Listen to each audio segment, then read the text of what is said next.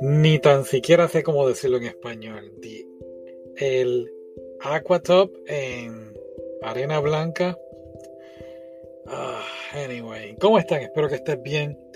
Terminé de ver este anime. Estaba loco por verlo desde hace tiempo, desde que creo que lo cubrí en una de las noticias y no hice más nada. Estuve esperando y esperando y por fin lo pude ver y aquí estamos.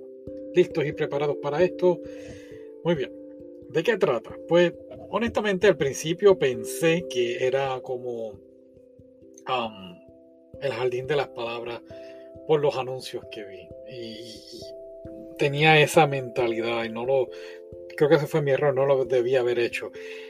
Cuando empieza el anime es un anime fantástico, majestuoso, la música, los visuales, eh, muy interesante el principio y trata de, esta chica. Bueno, son dos personajes principales, pero vamos con, vamos con la primera.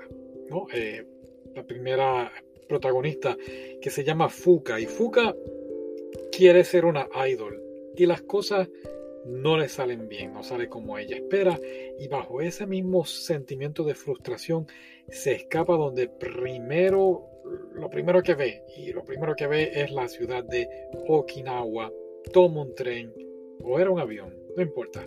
Coge y se transfiere, ¿no? Va a Okinawa y allí se encuentra con este inmenso acuario. Así que vas a aprender mucho sobre acuario, vas a aprender mucho sobre la vida marina en específico.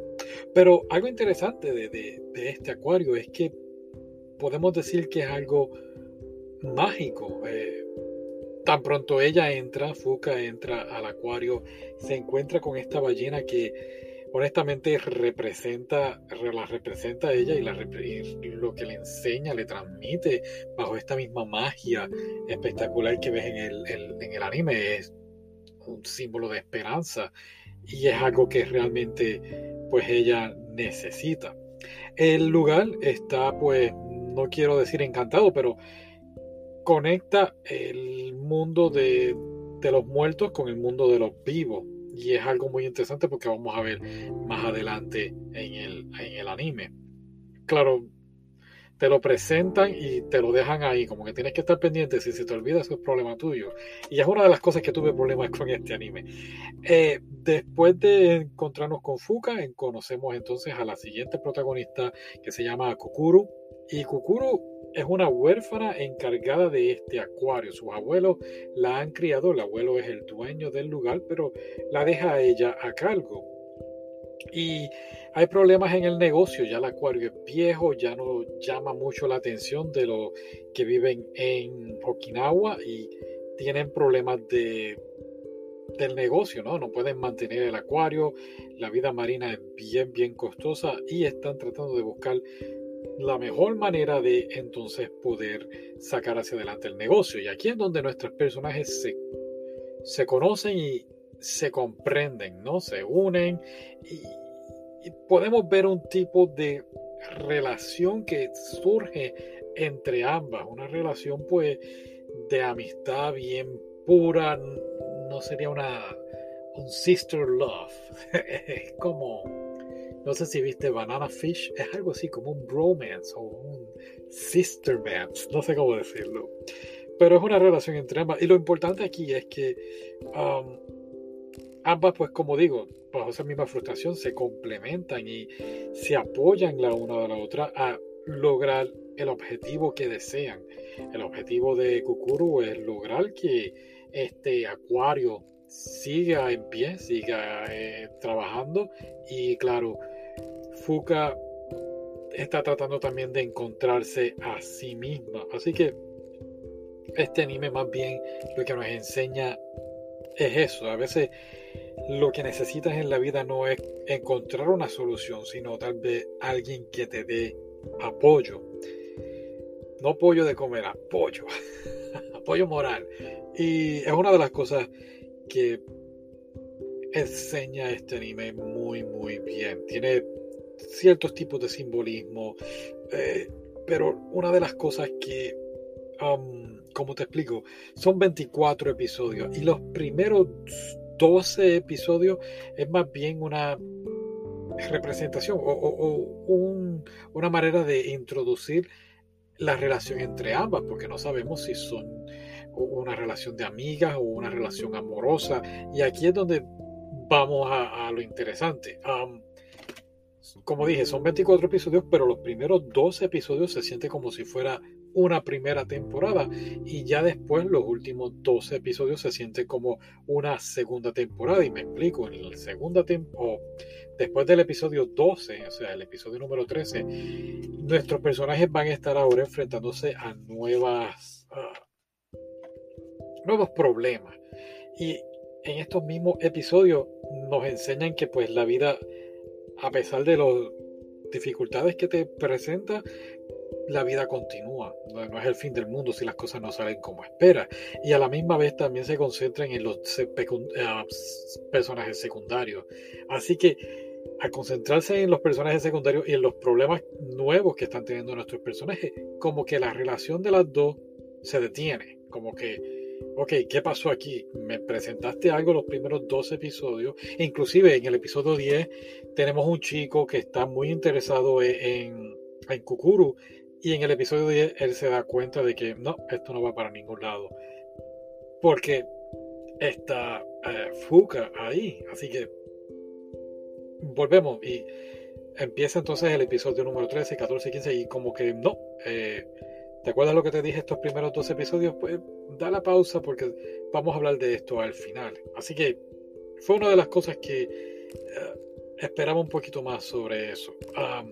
eso sí, el anime sabe muy bien dividir los espectadores. Uh, había mucha gente a favor de que el acuario cerrara, había otra gente a favor de que hay que luchar por el acuario para que no cierre. Así que eso estuvo muy, muy bien plasmado en este, en este anime.